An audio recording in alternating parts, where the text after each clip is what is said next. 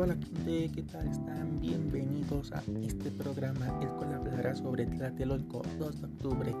Será el episodio número 1. Su conductor es su servidor Méndez Terán Ricardo. Ok, sin, ningún, sin más ansias, comencemos con este programa.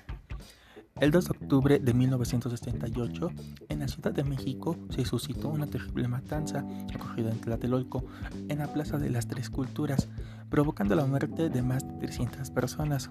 Fue la brutal culminación de delitos que podrían ser considerados contra la humanidad perpetrados perpetrados desde el gobierno de México en contra de los estudiantes a lo largo de ese año, caracterizados por la detención masivas, arbitrarias e ilegales que se realizaron durante este periodo, y por la planificación detallada y el alto grado de entrenamiento de las fuerzas represivas que participaron en los hechos. La masacre fue cometida por el ejército mexicano y el grupo paramilitar Batallón Olimpia en contra de una manifestación pacífica. La presencia de, de este batallón en el lugar de los hechos fue negada y inicialmente por el presidente de México, Gustavo Díaz Ordaz, aludiendo que, que su función era custodiar las instalaciones para los Juegos Olímpicos. El movimiento es... Bueno, vayamos a una pausa, gente, y ahorita regresamos.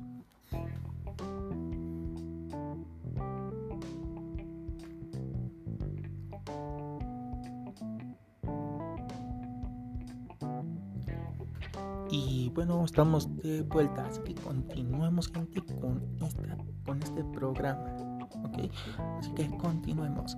El movimiento estudiantil de 1968 tuvo también carácter social, ya que además de, de participar los estudiantes universitarios preparatorios, y vocacionales, entre otros, se unieron profesores, obreros, amas de casa, sindicatos e intelectuales tanto de la Ciudad de México como del interior de la República.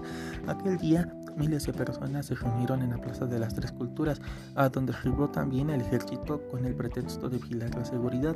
Ante el, ante el temor de cualquier disputa riña, los miembros del batallón Olimpia para no ser detectados, vistieron de civiles y portaron un guante o pañuelo blanco en la mano izquierda para identificarse. Y bueno gente, eso es todo por el día de hoy.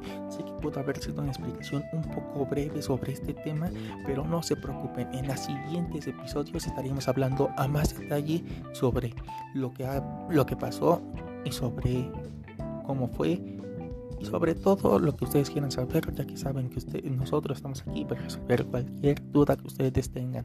Así que sin más que decir, nos despedimos.